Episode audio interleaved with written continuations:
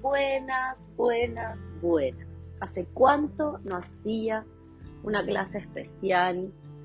Pero acá estoy. Me tomé el tiempo, bueno, espero que les guste. Vamos a hablar del equinoccio, vamos a hablar de la entrada del sol a Aries, del sol pasando por el grado cero, arrancando un año nuevo astral y todo lo que tiene que ver con la carta de este día.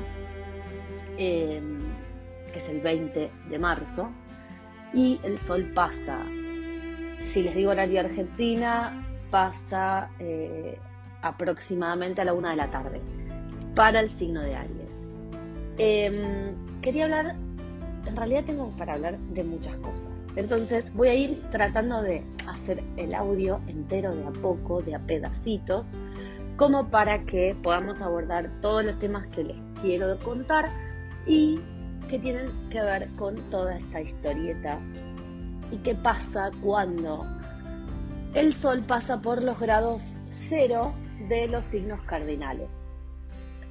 Antes que nada, abro paréntesis, una aclaración. Esto es una clase de astrología, es astrología no tan básica, pero si vos no tenés mucha idea sobre puntuales cosas de astrología y estás recién empezando a estudiar, no hay ningún problema porque lo que tenés que hacer es quizás no darle tanta importancia a la especificación de los grados, de los planetas, sino a cuando te cuento qué pasa con la energía. Bien, cada vez, ¿cuáles son los signos cardinales? Los signos cardinales son Aries, Cáncer, Libra, Capricornio.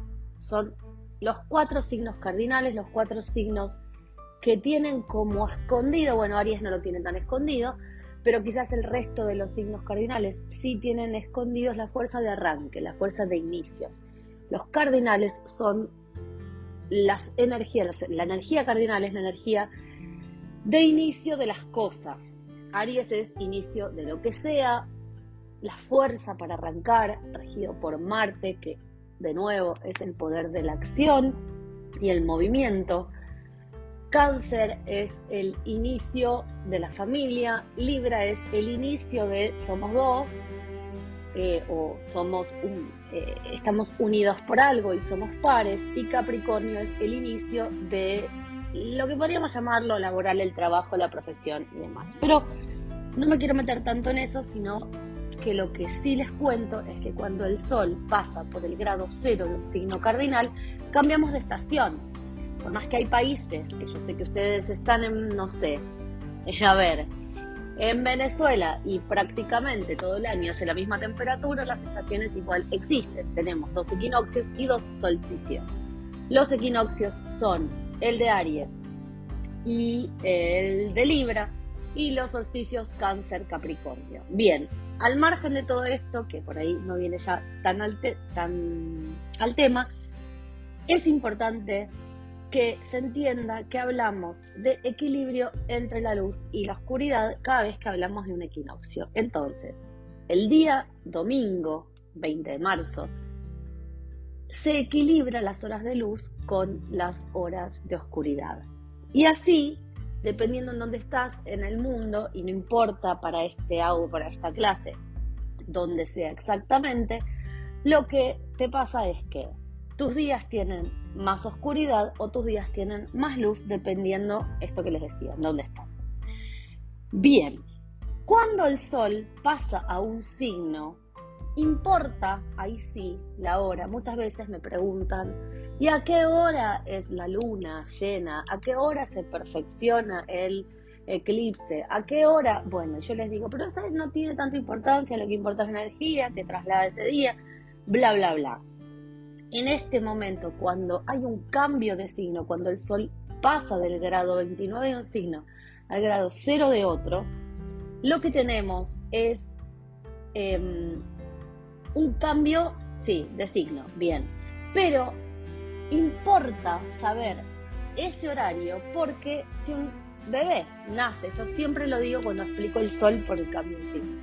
Si el bebé, por ejemplo, estamos en Argentina, y dónde estás también importa, pero si estamos en Argentina y nace un bebé este día, domingo 20 de marzo, a las 9 de la mañana, horario Argentina, ese bebé es de Pisces. Ahora, si nace a las 3 de la tarde, ese bebé es de Aries.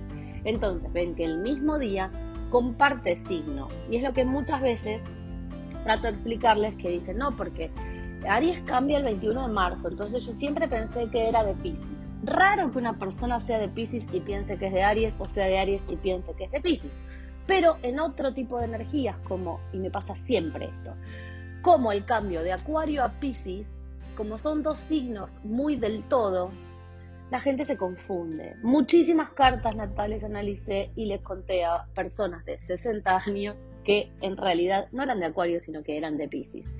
De hecho, Acuario, el Sol, este, a Pisces está pasando bastante antes o a veces bastante después, pasa el 22 y entonces ahí se me queda. Bien, al margen de esto, em, lo que me interesa como primer punto es contarles otra cosa un poquito difícil, pero ahí viene, esperen, denme un minuto más y esperen que les explico de qué se trata un poco la energía, pero para que lo entiendan. El primer punto a tocar tiene que ver con que en la carta del equinoccio, en la carta de hoy domingo, tenemos al Sol, que está en Aries, que sigue en sextil a Plutón en Capricornio. Plutón en Capricornio cambió de grado este año, estos días, y hacía muchísimo que no cambiaba. Venía estando siempre en el grado 27, retrogradaba grado 27 otra vez, pasó al grado 28.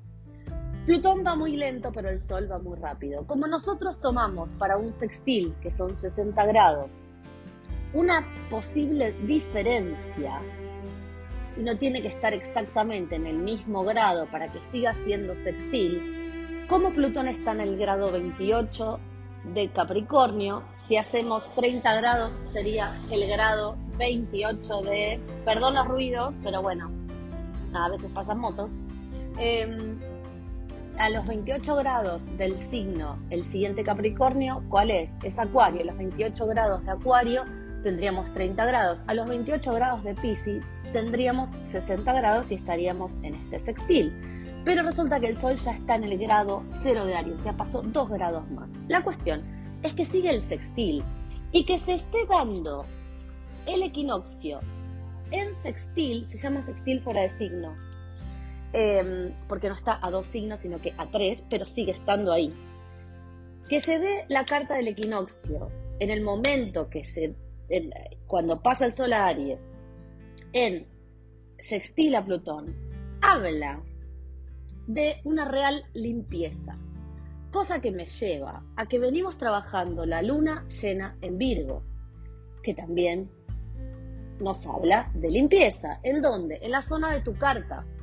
Si no sabes cuál es la zona de tu carta, donde cayó el grado 28 de Virgo, que fue el de la luna llena en Virgo, lo que me importa es que entiendas que hay una situación que se resuelve.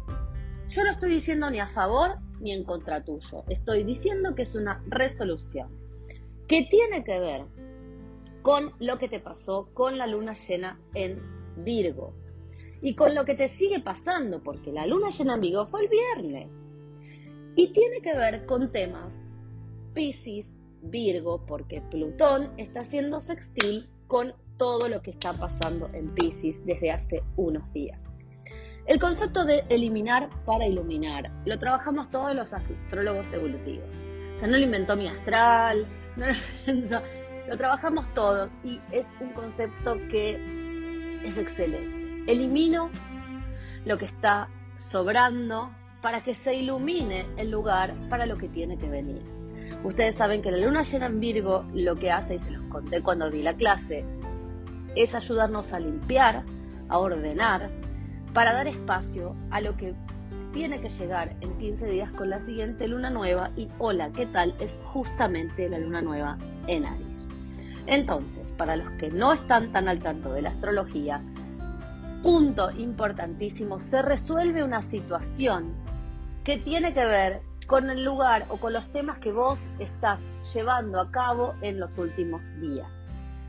Esto quiere decir que si estás esperando una respuesta, que si estás dudando y no tenés, eh, no sabes para dónde agarrar, probablemente con la energía de estos días y con el equinoccio, que además abre un portal de tres meses de energía, probablemente en los próximos 15 días vos tengas la resolución y en los siguientes días, hasta llegar a los tres meses, vas a poder bailar un poco con el asado, como decimos nosotros, los argentinos, y no es que vas a estar todavía en veremos.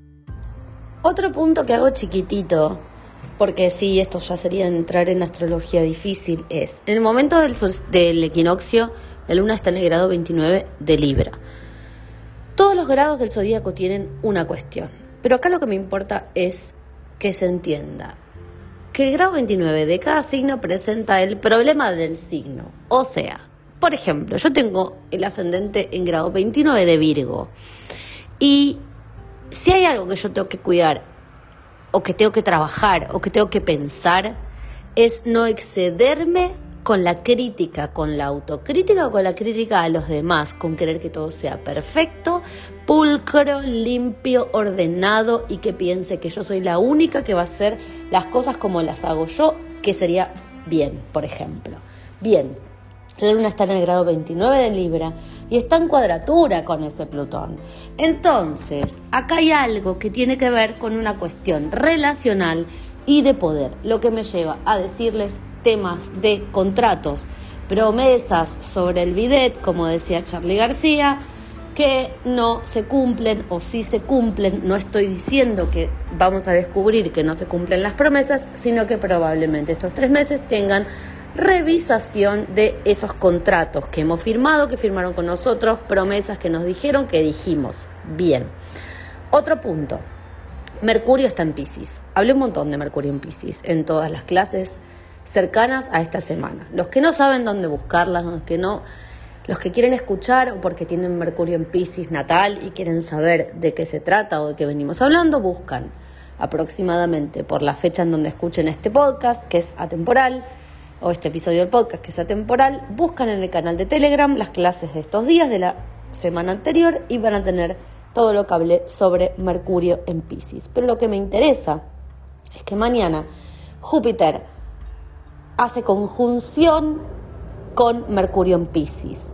Y acá, recuerden el concepto Júpiter, expande lo que toca. Y lo que toca es en conjunción. Mercurio está en Pisces, Mercurio está en, perdón, Mercurio en Pisces habla poco, pero siente mucho, piensa mucho, ve todo, analiza y le cuesta un poco la comunicación. Entonces, una situación importante para pensar en este aspecto es cuáles son los puntos ciegos, cuáles son los límites, qué pasa en mi cabeza que no puedo trasladar a la realidad, al cuerpo y a lo físico. Entonces puede ser que hay cosas que no puedo decir, pero que demuestro de una manera que se me va de las manos. Entonces, principal atención a ser muy claros cuando hablamos a que cuando no entendemos una situación, cuando no entendemos algo que nos dicen, volver a preguntar, corroborar si entendimos lo que teníamos que entender o no y si lo que entendimos es lo que nos querían decir. Yo sé que a veces esto es un poco difícil porque estamos en el momento de redes sociales, social media a full y que queremos entender un estado de alguien. Por favor, no caigan en decir sin decir en estos tres meses porque hay mucha energía Aries. Y eso puede terminar siendo un, bueno, ¿sabes qué? Andate a la mm y eh, no te hablo más. Y quizás era que estaba entendiendo las cosas mal o que estaban incorrectas. Bien, siguiente punto. Venus y Marte están prácticamente juntos. Em, lo que pasó fue que se juntaron y están muy cerca, entonces uno va más rápido y el otro va más lento, siguen estando muy, muy cerca. Y los dos, con diferencia de dos días, se cuadran con Urano en Tauro. Hay mucha energía acuario porque ahí hay un stellium, si contamos dos asteroides que son Vesta y Juno, ahí está Marte, ahí está Venus, ahí está Saturno. Y todos ellos en algún momento se cuadran con Urano en Tauro, que Urano es planeta de Acuario. Entonces, toda esa energía acuario y Venus y Marte ahí, lo que nos dicen es, déjame tranquilo, quiero libertad, quiero resaltar por ser distinto, eh, quiero que me quieras aunque yo sea distinta o distinto. ¿Qué pasa con la cuadratura? La fuerza de Urano es fuerza de choque.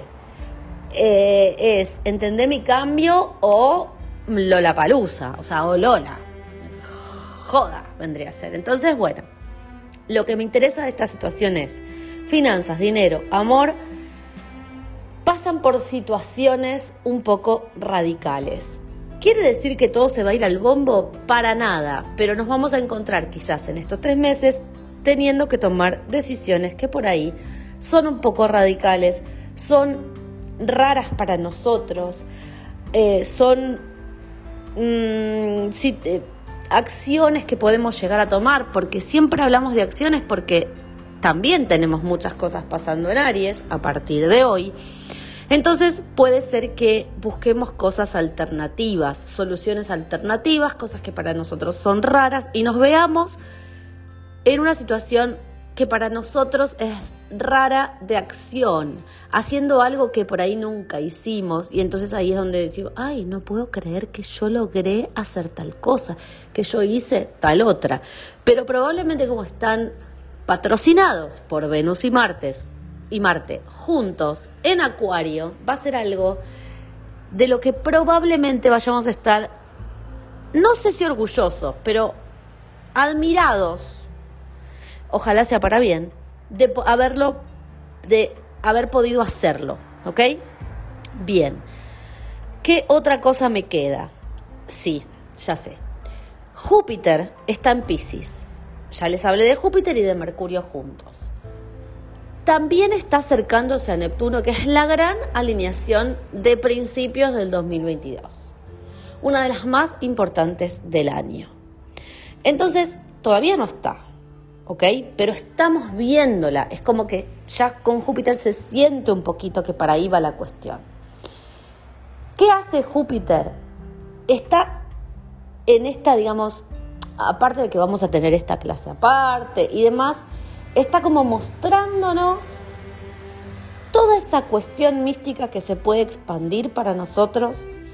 Todos los que por ahí nos dedicamos a algo así, parecido a, lo que yo hago, parecido a ser sanador, facilitador, ayudar al otro, tenemos un don, lo estamos aprovechando, se expande. Es un momento donde el mundo va a ir como expandiéndose en, en esta sintonía. Pero me interesa, para no hacer de nuevo astrología súper difícil, que cuando Júpiter pase a Aries el 10 de mayo, nosotros vamos a acordarnos de este momento. ¿Por qué? Porque mientras Júpiter está acercándose a Neptuno, que es lo primero que tiene que pasar, como en medio viene, como muy cerquita de ahí, viene la luna nueva en Aries, Arrancando la temporada de eclipses por el 30, 31 de marzo, dependiendo en dónde estás, Júpiter cuando en mayo vuelva a tocar esos grados por donde estuvo esa luna nueva, nos va a expandir la situación. Entonces, atención en todos estos días porque de nuevo es energía para tres meses y Júpiter en Aries nos va a poner como caballo de batalla dándole a todas estas cosas que hoy estamos definiendo, se nos ocurrieron y se terminan logrando. Les voy a dar el, ejemplo cómo sería, o para que se entienda un poquito mejor esto que les estoy diciendo de Júpiter en Aries. Supongan que a alguien, ustedes, no sé, son abogados, un abogado, y, se le, y siempre le gustó la parte que ejercía eh, siendo abogado, de ayudar a las personas, y se les ocurre estudiar psicología. Y es una locura porque es un cambio, no de carrera, pero, y ya hablé de esto, de que es un momento de doble carrera, de doble ocupación. Eh, y piensan que, de hecho me acuerdo de una de mis chicas que hace coaching conmigo, que tiene como esta, esta situación, a qué me dedico, qué me gusta más. Bueno, lo que les digo es, de repente pueden tener ese deseo de hacer una cosa y que les cambie la vida y que unifiquen con su carrera tradicional o con lo que estudiaron algo que tenga que ver, no sé si con el servicio a los demás, solamente no sé si psicología es el mejor ejemplo, pero puede ser em, alguien que se transforma en sanador y que ayuda no solamente a las, por ejemplo, familias siendo abogado, sino que también tiene esta parte espiritual que está en auge y se ven saliendo montón de cosas que son maravillosas, gente que uno conoce, conexiones espectaculares en estos días y que nos sorprenden, nos llenan y hasta pueden servir como ejemplo para hacer algo distinto y que sirve como puntapié y punto de inflexión para el resto de nuestras vidas. Realmente estos tres meses, yo, a ver, puede pasar en unos años que haya un punto energético tan importante y que nos cambie la vida a todos. En lo colectivo se ve mucho también todo esto. Em, muchísimo. y también las redes sociales están encargándose de esto movidas sociales importantísimas. Entonces, de nuevo, es un punto de inflexión que arrancó con la pandemia, pero esto sigue gracias que después de Capricornio está Acuario. Entonces, se le puso un poco de cabeza con nuevas ideas al mundo entero. Así que creo que es un punto de inflexión realmente para la humanidad y por más que parezca grande, en nuestras, en nuestras vidas, en lo personal, es importante que se sepa que todo lo que pasa a nivel global pasa también en nuestras vidas, aunque sea en una sola cosa muy chiquita, pero sí que pasa. Les mando un beso gigante, espero que les sirva la clase, que les guste y bueno, me cuentan cuando la escuchan.